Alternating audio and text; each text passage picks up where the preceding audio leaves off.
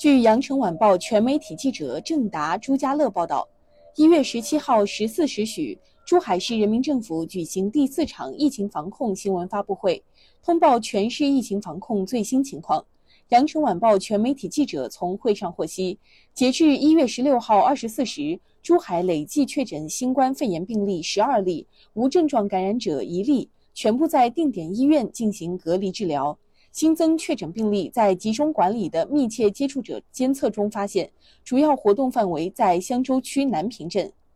流调溯源发现，目前所有病例均在同一传播链上，基因测序与外省的境外输入关联病例百分之百同源。早期发病的个案从事某企业客服工作，经常接触境外入境物品。根据目前现场流行病学调查和实验室监测，专家研判本次疫情不排除由暴露于污染入境物品导致，进一步的流调溯源还在加紧进行中。感谢收听羊城晚报广东头条，我是主播经纬。